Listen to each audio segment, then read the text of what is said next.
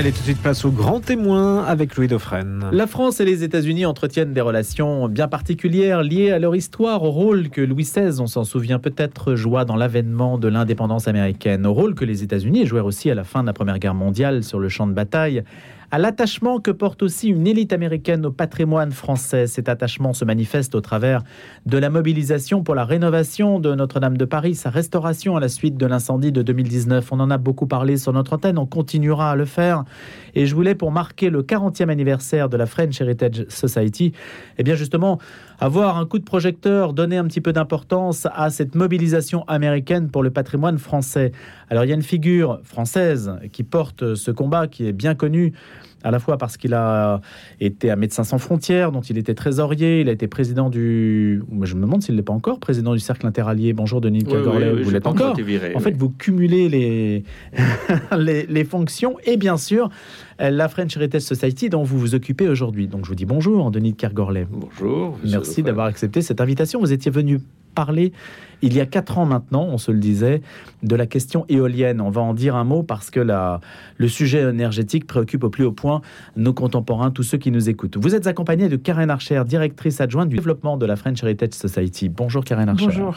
Vous êtes américaine. Tout à fait. Avec cette, euh, cette aisance en français aussi. Vous avez appris le français et vous aimez la France. On peut expliquer d'ailleurs pourquoi et comment En fait, je suis venue en tant qu'étudiante à 18 ans, ce qui est assez rare, et je suis restée. Vous êtes resté Je suis resté. Après vos études, directement Directement. Et donc maintenant, vous faites le, go-between, on peut dire, entre le siège à New York et la France. Voilà, French Heritage Society, c'est une association américaine. On a, comme vous dites, notre siège à New York et puis on a notre bureau à Paris qui est très active et dix délégations à travers les États-Unis et une à Paris. Et Denis Kergorlet, vous, ça, ça fait combien de temps maintenant que vous en occupez? J'ai rejoint en 2008. Pourquoi est-on allé vous chercher? On est allé vous chercher au château de Canisy euh? Euh, Non, ça s'est passé à Paris. Paris reste quand même un peu sort de beaucoup de choses. Euh, en fait, c'est parce que j'avais un, passé dans, le patrimoine. et les associations de patrimoine. J'avais été depuis l'an 2000 à Demeure Historique, j'étais vice-président de Demeure Historique. J'avais rejoint également une association européenne qui s'appelle Europa Nostra, qui est s'occupe de la défense du patrimoine partout en Europe. Et, euh, c'est donc, voilà, j'avais un, background, comme euh, on dit en bon français. Qu'est-ce qui caractérise, euh, Denis Kergorlet, justement, ce, lien entre la France et les États-Unis, si on prend justement Notre-Dame de Paris? Ah ben, Notre-Dame de Paris, chacun, vous savez, c'est comme l'assassinat de Kennedy ou le Merci beaucoup. Euh, euh, le 11 septembre, chacun se souvient où il était au moment où le drame euh, se produit. Et, nous avons notre bureau de, de, New York a immédiatement, au moment même de l'incendie, créé le fonds pour Notre-Dame, qui a suscité immédiatement, alors vraiment euh, au sein des États-Unis un engouement. Euh, plein de gens sont venus à nous, on dit mais qu'est-ce qu'on peut faire, etc. Et on a eu à la fois quelques grands donateurs comme la famille Estée Lauder, qui pendant huit jours a, essayé d'investiguer un peu ce que c'était French Heritage Society, a vu que nous étions sérieux et non, nous ont donné, nous ont permis quand même d'apporter 2 millions de dollars à, à la restauration de train. Ah, et William nous avons eu des, des, milliers et des milliers de mmh. petits chèques. Et en fait, ça, c'est ça la philanthropie américaine. Depuis, euh, depuis qu'elle existe, je dirais, depuis la Première Guerre mondiale, quand les, c'est à la fois les, les grandes fortunes américaines et c'est le, peuple américain. Et donc, il y a, on voit bien qu'il y a une résonance quand même aux États-Unis euh, de, la France. Avec des exigences, une manière de voir aussi, d'envisager la restauration, une manière américaine aussi de suivre les choses. Hein. ah oui, oui, alors euh, nous, on se sentait dépositaire euh, de la volonté de nos donateurs et qui voulaient absolument dès le départ restauration à l'identique. On veut pas du tout d'innovation. Oui, oui, ça, on avait qui l'ont emporté. On avait un mandat, hmm. Ils ont eu une influence de ce point de vue-là? Parce que c'est ça qui l'ont emporté quand même, c'est ça qui... Ben, euh, ah ben oui, c'est, hmm. enfin, nous sommes une voix parmi d'autres, mais c'est aussi une voix qui compte. Karen Archer, quel est le visage en fait de ces, de ces profils, de ces Américains qui aiment la France, qui aiment le patrimoine français et qui, avec Notre-Dame de Paris, se sont mobilisés, qui sont à Paris d'ailleurs cette semaine pour le 40e anniversaire de la French Heritage Society? Bah, C'est très varié. Je dirais ceux qui sont nos mécènes, qui nous suivent depuis un certain temps, sont très fidèles. Des francophiles, parfois les francophones aussi. Souvent les gens qui ont vécu en France ou qui ont un lien avec la France, même qui ont des propriétaires en France.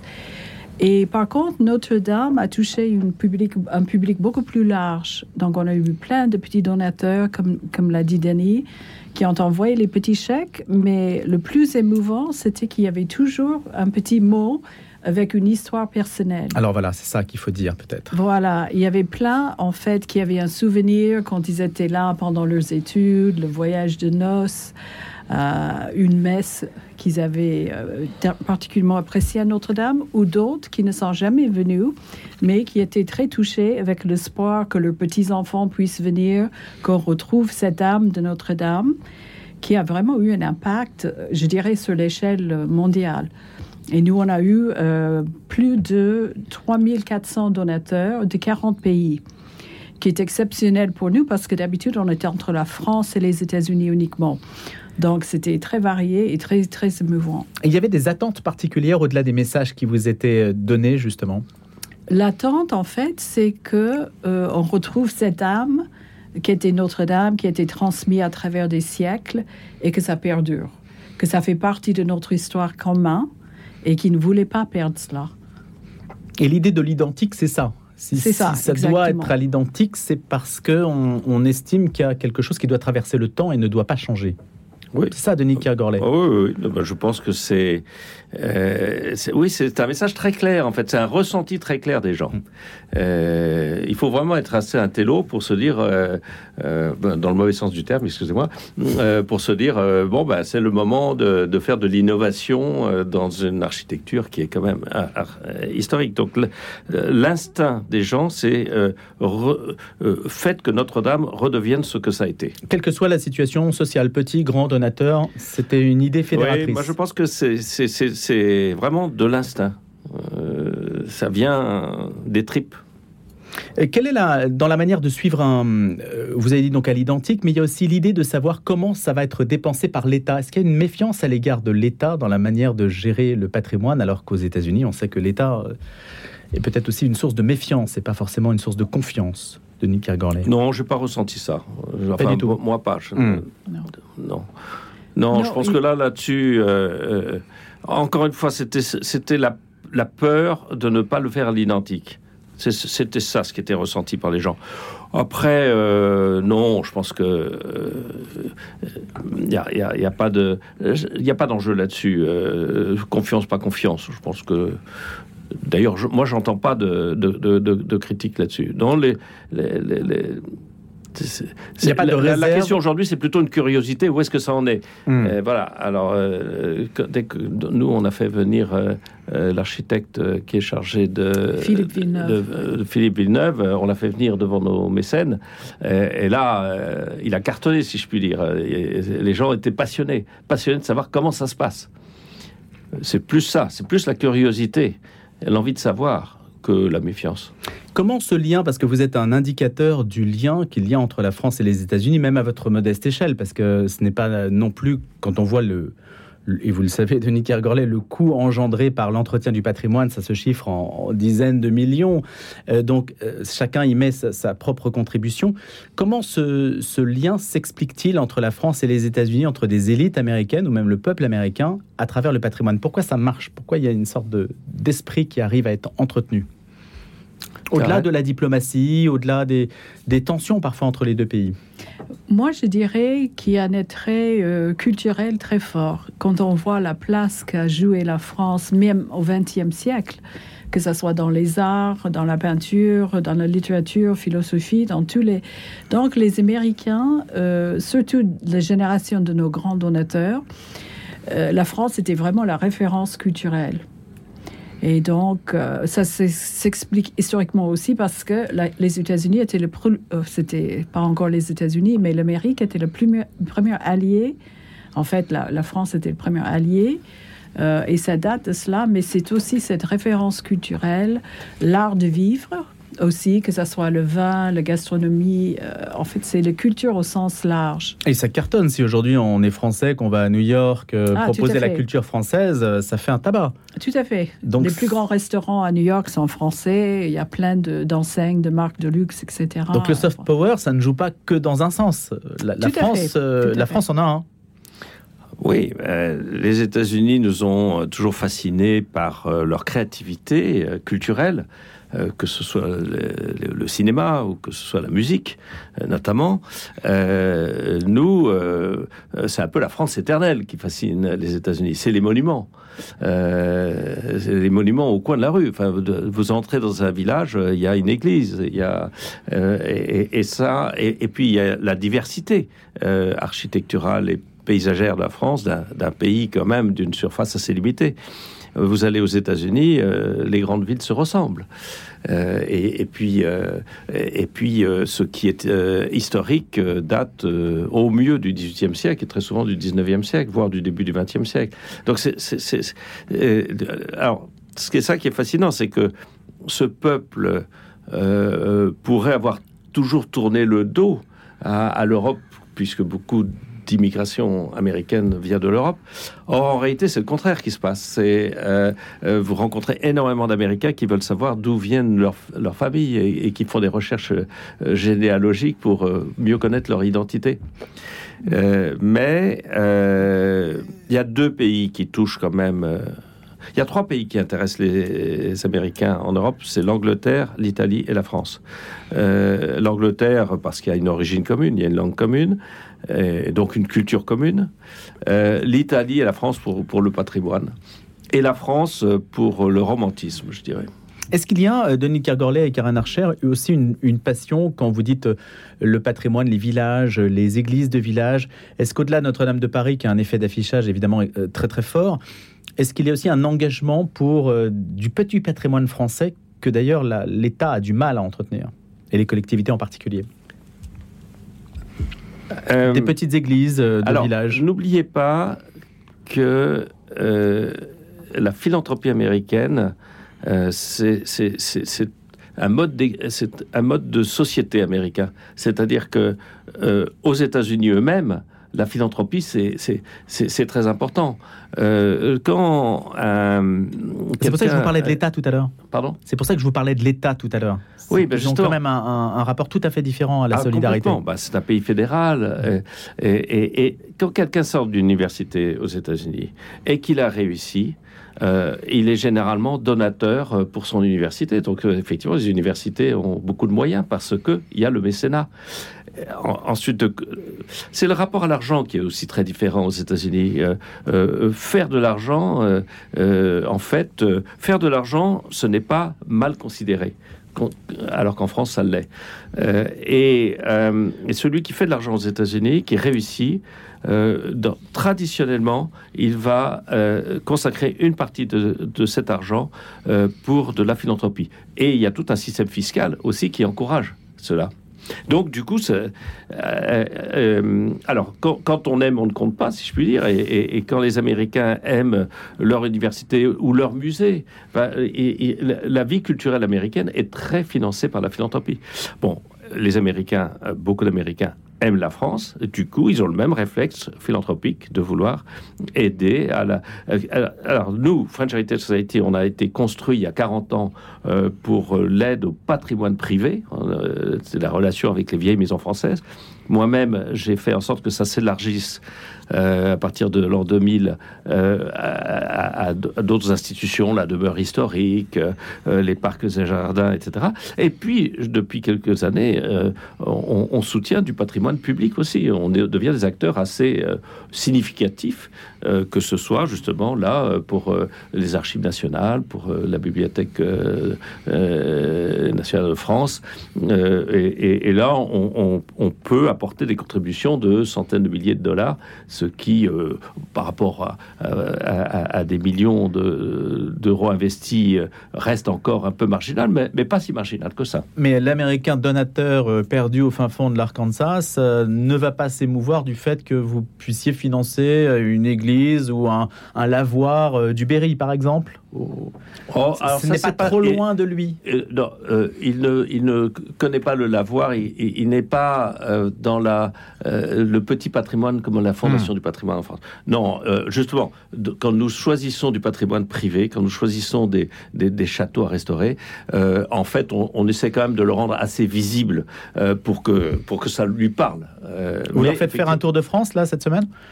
Ah non, c'est là, c'est du patrimoine euh, à Paris. C'est à Paris Euh, oui. pour les, les- les grands Oui. donateurs qui sont oui, réunis. Oui, on a Hmm. quatre jours de grandes visites, euh, mais de patrimoine qui sont peu connus. Même moi, même, je ne connais pas. Par exemple euh, bah, la Banque de France, par exemple. Je J'y suis jamais allé, mais il paraît que c'est magnifique. L'hôtel de la Vrière. Donc ça, c'est ça, c'est un exemple aussi qui va pouvoir toucher, émouvoir les Américains donateurs qui sont présents pour ce, ce 40e anniversaire.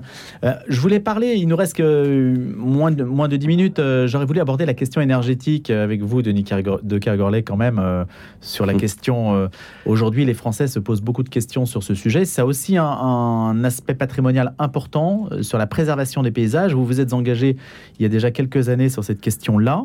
Voilà. Aujourd'hui, comment vous, voyez-vous ce débat évoluer? Ah bien, écoutez, euh, il y a quatre ans, euh, quand je suis sorti un peu du bois et que j'ai écrit un livre pour dénoncer la politique des éoliennes, euh, du renouvelable en général, mais enfin particulièrement des éoliennes en France, j'osais à peine, euh, je, me sentais marginal et, euh, et je me demandais si je devais sortir parce que finalement on passait, euh, enfin des gens comme moi, on passait pour des originaux. Il y a quatre ans quand même. hein. Depuis, depuis, il y a une formidable évolution de conscience chez les Français. Et, là, j'ai l'impression que la présidence actuelle de M. Macron est, est très en, en décalage avec une bonne partie de la population française. C'est-à-dire que euh, quand on nous dit aujourd'hui il y a 9000 éoliennes, donc on est très en retard, il va falloir doubler ça rapidement, euh, c'est une provocation euh, vis-à-vis de tous les gens qui aujourd'hui ont quand même compris qu'on fait fausse route depuis plusieurs années. Vous vous rendez compte que depuis 1997, depuis la dissolution ratée de, Jacques Chirac, la gauche plurielle et donc depuis plus de, de 25 ans, on, tape sur le nucléaire français qui était quand même notre grande euh, force, euh, qui nous venait de loin, qui, avait- été euh, euh, pensé sous De Gaulle, appliqué sous Giscard et continué sous Mitterrand.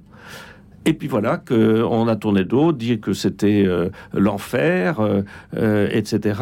Et maintenant, nous nous retrouvons avec des tas d'éoliennes qui, lorsqu'il n'y a pas de vent, ne produisent rien. Et, on se demande comment on va pouvoir se chauffer cet hiver, puisque une grande partie de notre nucléaire est en panne. Et demandez-vous pourquoi. Ça suscite des réactions de la part des, amoureux de la France, euh, le fait que je parle euh, évidemment des, Américains. Comment se situe-t-il par rapport à ce sujet où, la question ne se pose pas de la même manière aux États-Unis, Karen Archer? Non, pas du tout, parce qu'en fait, tout ce qui est énergie renouvelable, c'est- encore un peu en marge, parce qu'il faut dire que le lobby du, du pétrole est très puissant aux États-Unis. Euh, en plus, le pays est grand et il est quasiment autosuffisant maintenant dans la production énergétique. Donc, en fait, la question se pose, c'est beaucoup moins développé, euh, tout ce qui est éo- etc. Et c'est un point de, cristallisation, de- d'inquiétude euh, par rapport à la France. Est-ce que la France, ses paysages, qui sont aujourd'hui une vraie marque, pour une marque d'identité française, est-ce que cette question-là, vous la sentez présente? Non, parce que je pense pas vraiment, hein, parce que je pense que c'est un débat qui n'est pas encore vraiment parvenu aux États-Unis. Euh, non, je pense que c'est ce débat, il est vraiment très franco-français maintenant, c'est-à-dire que euh, y a une prise de conscience de la population française que on est vraiment là pour le coup en train euh, de modifier de manière cruciale l'esthétique de la France. C'est ce qui unit la question hein, l'éolienne unit toutes les associations de défense du patrimoine, quelle que soit leur, euh, Ah oui, leur là, diversité. C'est vraiment le point euh, de Je ne connais pas d'association du patrimoine euh, qui fasse campagne pour les éoliennes en France. Non, ça- Comment faire, Denis Kergorlet, pour que ce ne soit pas un problème de, de châtelain qui ne veut pas d'éoliennes au bout de son parc? Ah bah écoutez, euh, alors disons que ça c'est le problème qui se posait pour moi il y a quatre ans. Oui. Euh, parce que là, bah, c'est parce que vous êtes châtelain, euh, donc vous êtes arriéré, donc voilà, vous êtes nostalgique.